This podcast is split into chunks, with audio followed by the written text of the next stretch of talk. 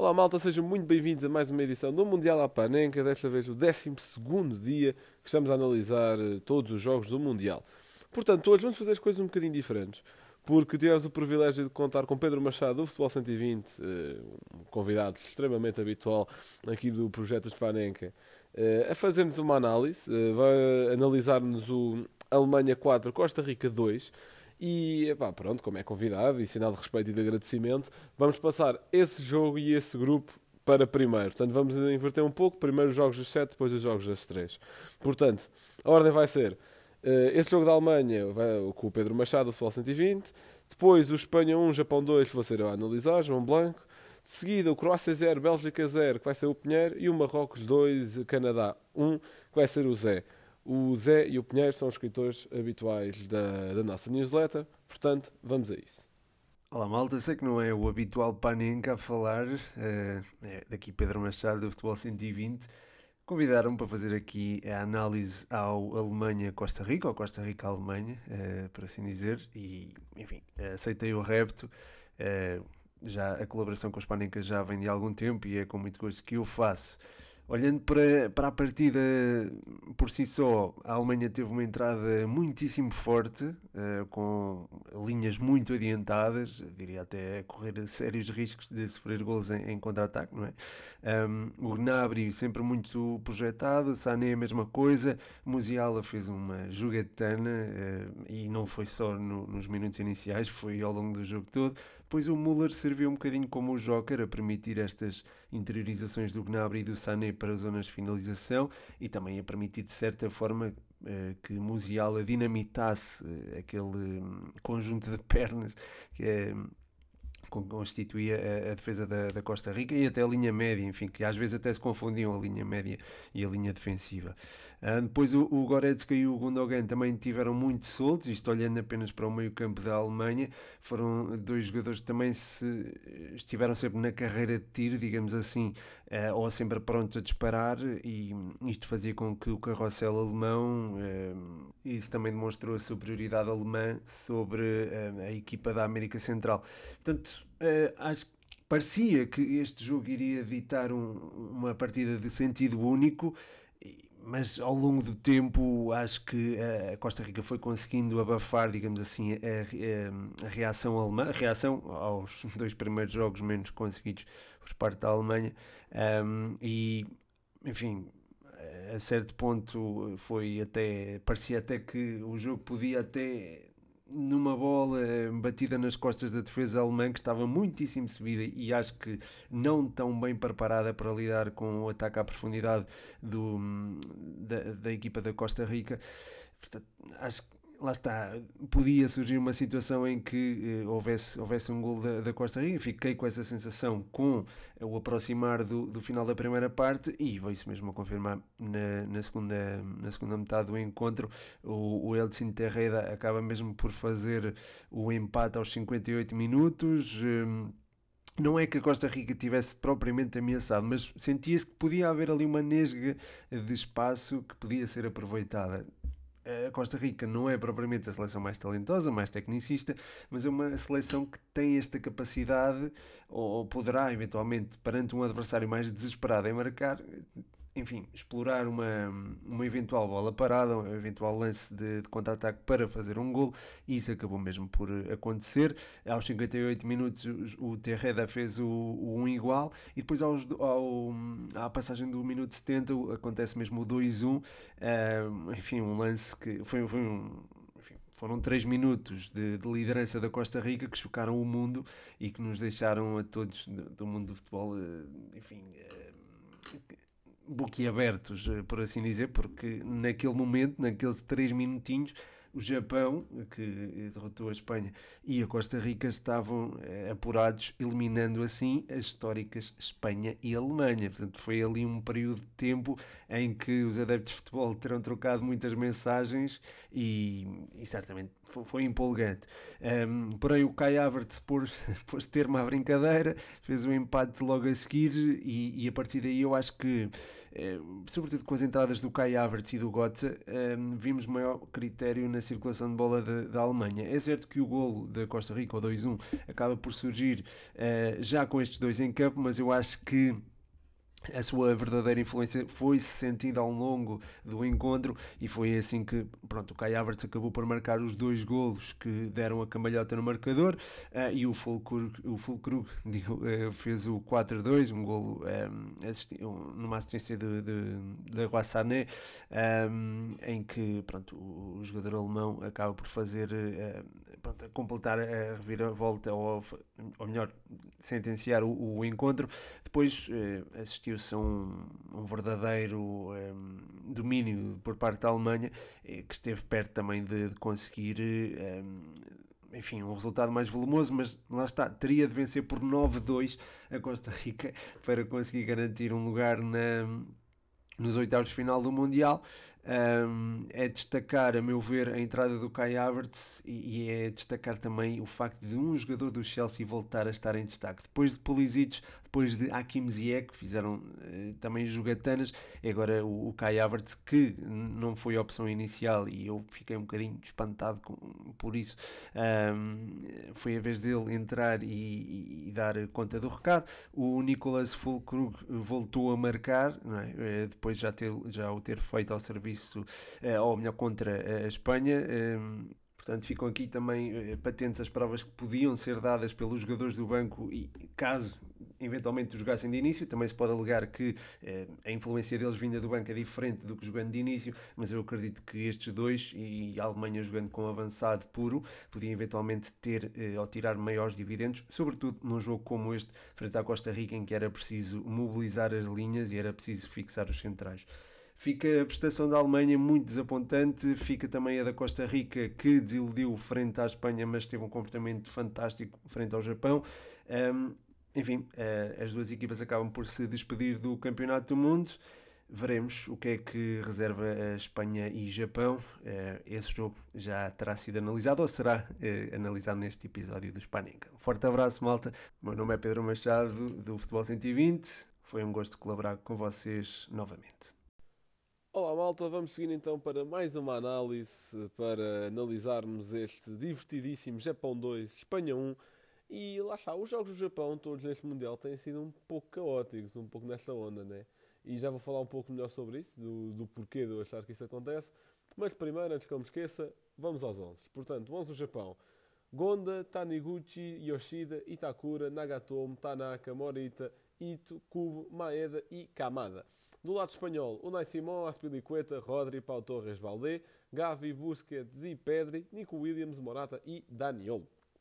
Portanto, uh, a primeira parte, a história da primeira parte uh, é a Espanha a jogar à rabia. Portanto, muito foco no corredor central por parte da Espanha, obviamente, a bola a passar muito por Gavi, Busquets, Pedri, etc.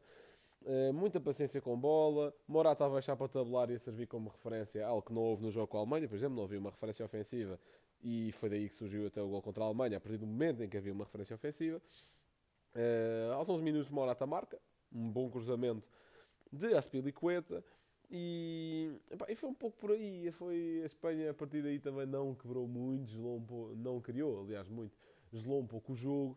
O Japão também não conseguia criar perigo de forma nenhuma. Portanto, e já agora posse de bola 14% para o Japão e 79% para a Espanha na primeira parte. Mais o quê? Ah, esqueci-me de dizer uh, os esquemas táticos, portanto, a Espanha a atacar em 4-3-3 e defender em 4-5-1. Uh, eh, e foi muito difícil ver a informação que a Espanha dava a defender e o Japão a atacar na primeira parte, porque não havia eh, ataque do Japão. O Japão a atacar um 3-4-3 e a defender um 5-4-1. Na segunda parte já pendia um pouco para um 5-3-2 em certos momentos. Portanto, no pouco que queria, são erros de construção do lado espanhol, o Nai Simona a ajudar nesse aspecto, uh, o Balde também, mas já na segunda parte. E está a correr em bom plano, dentro do possível nesse primeiro jogo. Uh, a partir dos 30 minutos, a Espanha perde ritmo e o Japão começa sem chala no bloco médio, mas não consegue passar mais disso. Sobem um pouco as linhas na, na primeira fase, construção espanhola, portanto, pressão alta, e isso também dá um dos golos, mas já acontecia isso na primeira parte sem grande eficácia. E lá está. E mais uma vez, o jogo do Japão e esta vitória sai do banco, porque o Japão não tem um bom plano A, e já deu para perceber isso. Uh, mesmo com a entrada de Cubo no 11, que é um pouco mais criativo, deixar Mitoma no banco, Doan no banco, Azan no banco, Tomiyasu no banco, até o próprio Wend no banco, todos os jogadores que foram fundamentais contra a Alemanha. O Mitoma não tanto, mas o Mitoma é um talento demasiado grande para se deixar no banco. Uh, Porquê não serem titulares? Eu não sei. O Japão, o Japão continua a não saber utilizar os melhores de início. Uma coisa que eu não percebo. Uh, e destaque também para o Morita, que neste caso foi titular, mas também não fez um jogo por aí além. Já na segunda parte, vê-se um Japão muito mais, ou seja, pressionante de uma forma mais organizada, com alguns mais elementos, a condicionar os jogadores certos da Espanha, principalmente o guarda-redes, o Nai Simone, mais uma vez. Um Japão com muita iniciativa, a Espanha entrar um pouco a dormir na segunda parte. O gol do Doan aos 48 minutos é um erro de sair jogado o balde com um passo também à cama do, do Nai Simone e é um excelente pontapé do Doan. Aos 50, o gol do, do Tanaka, apesar de eu achar que a bola já tinha passado a linha, mas pelos vistos, eu não sei, não tenho certeza se foi utilizado recurso à tecnologia ou não, mas foi, pronto, calma, obviamente, e aquilo tem sensores para ver se já tinha passado ou não. Uh, lá está, uma jogada também um pouco de existência, alguns ressaltos, mas é para faz parte, claro que sim. Espanha muito a dormir na parada e leva com o contra-ataque do Japão de uma forma algo inacreditável. Uh, de seguida, o segundo gol também tem ali um pouco de displicência do lado direito da defesa e Carvajal entra ao intervalo e não estou a dizer que o, o Carvajal seria, ou seja, que é fraco defensivamente, porque não é, mas uh, não percebi o porquê tirar a Spilicueta ao intervalo, a menos que tenha havido uma lesão, mas pareceu-me que o Luís Henrique, no fundo, subestimou um pouco a equipa do Japão. Porque fazer uma alteração deste género. Depois, Carvajal ainda não estava 100% adaptado ao jogo. Pronto, normal. É, é preciso, depois de uma substituição, ver ali aqueles 3, 4, 5 minutos para o jogador ser ambientando ao, ambiente do jogo. Claro que sim. Mas não percebi essa substituição, não percebo porquê de estar a poupar um lateral num jogo. Lá está, a menos que estivesse, a subestimar. Depois até faz trocas entre Ferran Torres e entre Asensio aos 57, quando já se veio a perder. Uh, e depois, mais tarde, Jordi Alba em Sofati e esgota as substituições até bastante cedo. Mas, lá está. Uh, a Espanha pareceu uma equipa diferente na segunda parte, porque se levou com esses dois gols e depois não conseguiu criar mais nada ofensivamente. Não há assim grandes oportunidades da Espanha. Há uma que o Dani Olmo fica cara a cara com o Redes, mas depois o remate também sai muito frouxinho. A Espanha acaba com o jogo com N vezes mais posse de bola, mas com menos XG, por exemplo, com mais finalizações uh, para a baliza, mas com menos eficácia ne, nesses remates. O, a segunda parte neste jogo não tem nada a ver com a segunda parte, por exemplo, da Alemanha-Costa Rica, que o 120 vai analisar. Não, não houve essa criatividade, não houve essa anarquia. Houve aqueles bons 5 minutos do Japão e depois o Japão controlar o jogo. Obviamente teve de sofrer ali um bocadinho, obviamente que houve algum chuveirinho por parte da Espanha, claro que sim. Tinha a iniciativa do jogo, fazia sentido ser assim, mas não Uh, lá está, não, não foi algo caótico, muito pelo contrário, o Japão até soube gerir isso nesse sentido.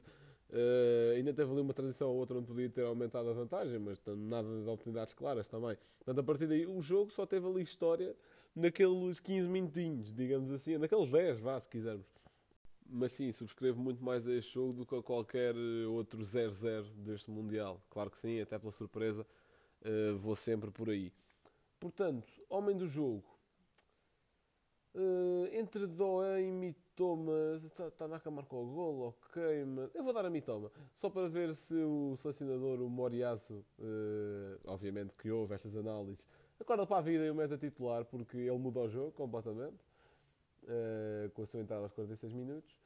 E para a dica da Fantasy, lá está, o Japão vai agora apanhar, acho que é a Croácia, e a Espanha Marrocos, exatamente. São, ou seja, portanto, as duas seleções aqui envolvidas podem fazer pontos. talvez mais Espanha, e nesse sentido ouves o Morata, porque é, em primeiro lugar transforma-se para a seleção espanhola e do nada já sabe finalizar. E em segundo, é muito influente no ataque espanhol. Portanto, se jogar a titular, o que parece que agora acho que ganhou a titularidade, quer dizer, se calhar depois deste resultado não, mas não é por aí que se avaliam as coisas. Eh, eu iria por aí. Até porque o Japão não tem um plano A bem definido. Se tivesse dado alguém no Japão, daria ou Mitoma, ou Doan, ou até o próprio Azano. Só que a questão é que eles não são titulares, que é, que é algo que não me cabe na cabeça. Uh, do 11 titular, se calhar daria Cubo, que nem foi muito influente hoje, por exemplo. Portanto, do lado do Japão é difícil dar alguém. Indiquei para a Fantasy vou dar um Morata nesse sentido. Uh, e acho que dá para perceber o porquê. Portanto, malta, fiquem aí com as próximas duas análises e pronto, e aproveitem o Mundial. Bem, boas a todos, malta. Daqui João Pinheiro, terceira jornada da fase grupos, terceira e última, e estou aqui para vos falar um bocadinho deste Croácia e a Bélgica. Uh, à entrada deste jogo, a Bélgica em apuros, encontrava-se no terceiro lugar do grupo com 3 pontos. A Croácia, por seu lado, estava um bocadinho mais confortável, tinha 4 pontos, em igualdade pontual com o Marrocos no primeiro lugar, e portanto podia jogar aqui com dois resultados possíveis, o empate ou até mesmo a vitória, e quem sabe chegar ao primeiro lugar. Uh, sobre os 11 desta partida, a Croácia a apresentar-se no seu habitual 4-3-3, a manter o mesmo 11 que tinha usado na vitória sobre, aliás, na vitória de 4-1 sobre o Canadá, Uh, destaque claro para os três do meio campo, sempre os mesmos, Luka Modric, Mateo Kovacic e Marcelo Brozovic.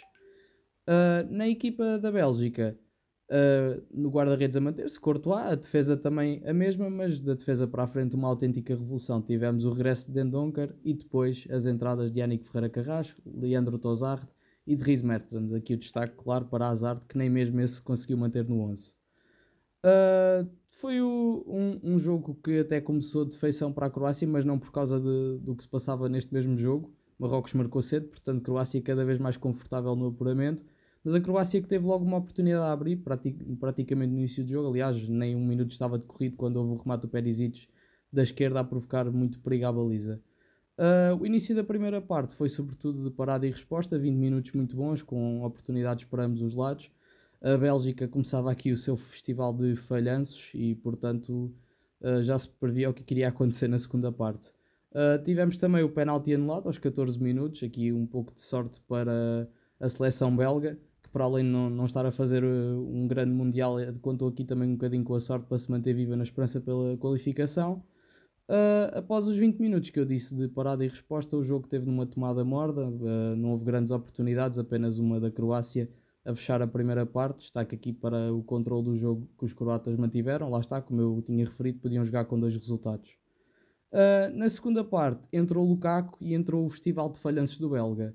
O jogador claramente em baixo de forma, fruto também das lesões que tem tido. Teve pá, aí 4, 4, 6 oportunidades de gol nesta segunda parte, duas ou três mesmo flagrantes, e não conseguiu marcar. Claramente um Lukaku uma sombra do que já tinha sido.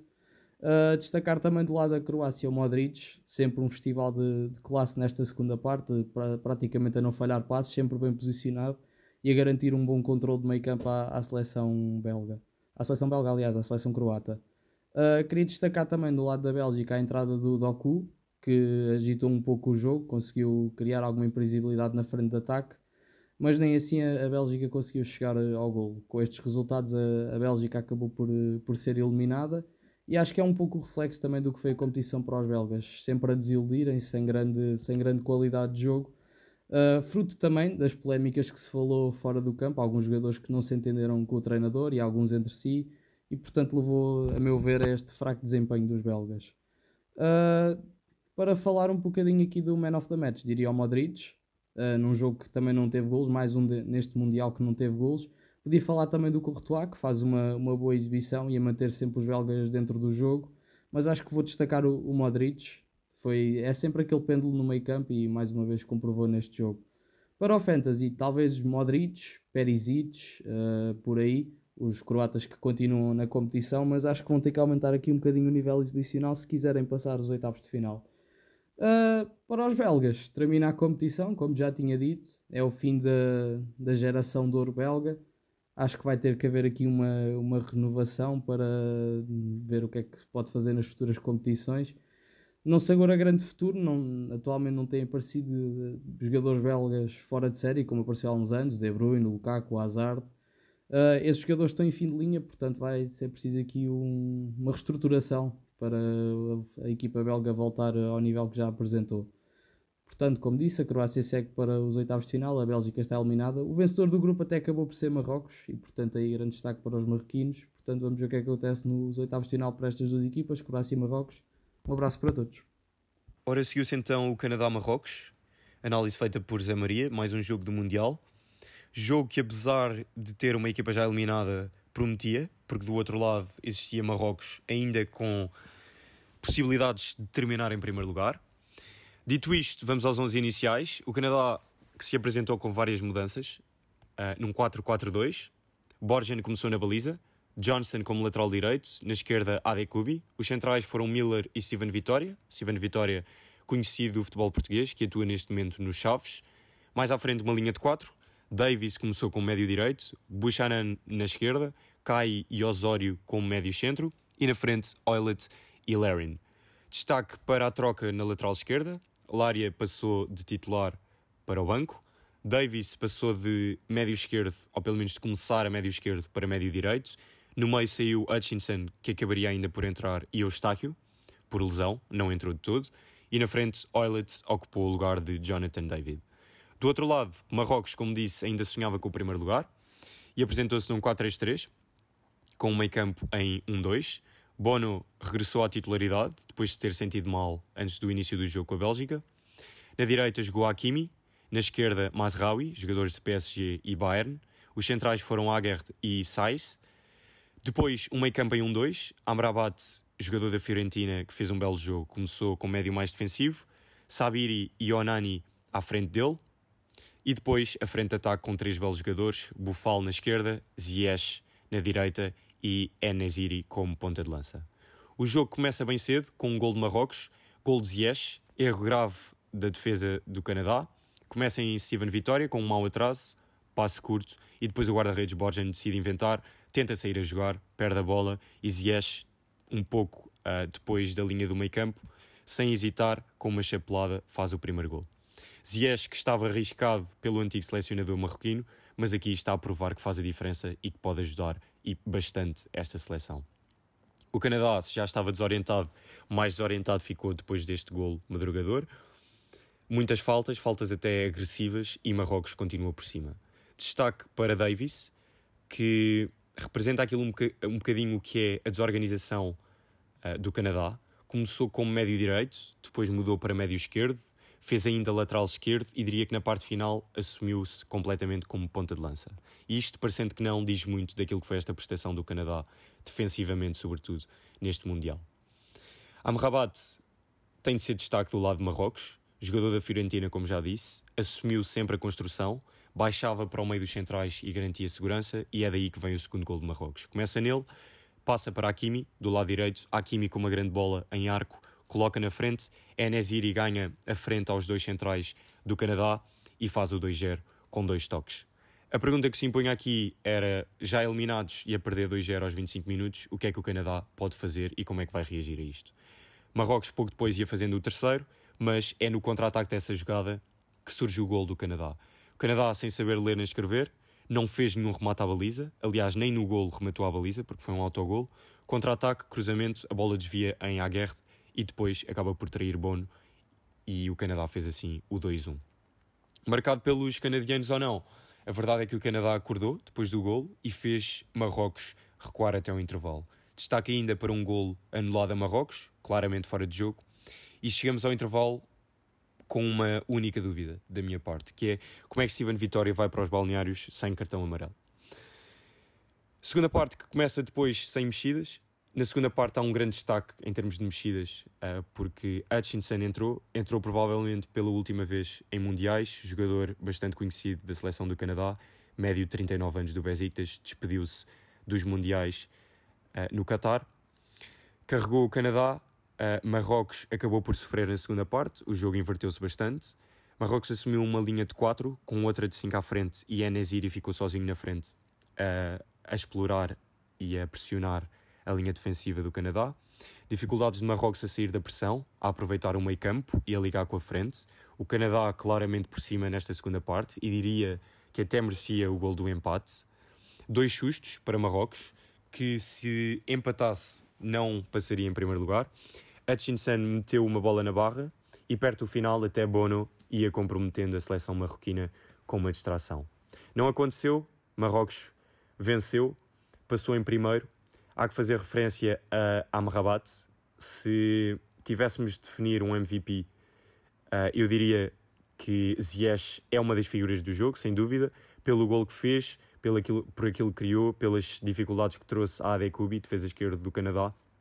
Mas Amrabat faz um jogo exímio, controlou e muito a segunda parte e digo que talvez Ziyech tenha sido o homem da primeira parte, Amrabat foi claramente o homem da segunda e acaba por garantir a vitória ao, a, a Marrocos, à seleção marroquina, e acaba por garantir o primeiro lugar. Dicas para a Fantasy: o Canadá está fora, portanto, qualquer jogador do Canadá e, sobretudo, Davis, que sei que para muitos foi aposta, está fora, é para sair.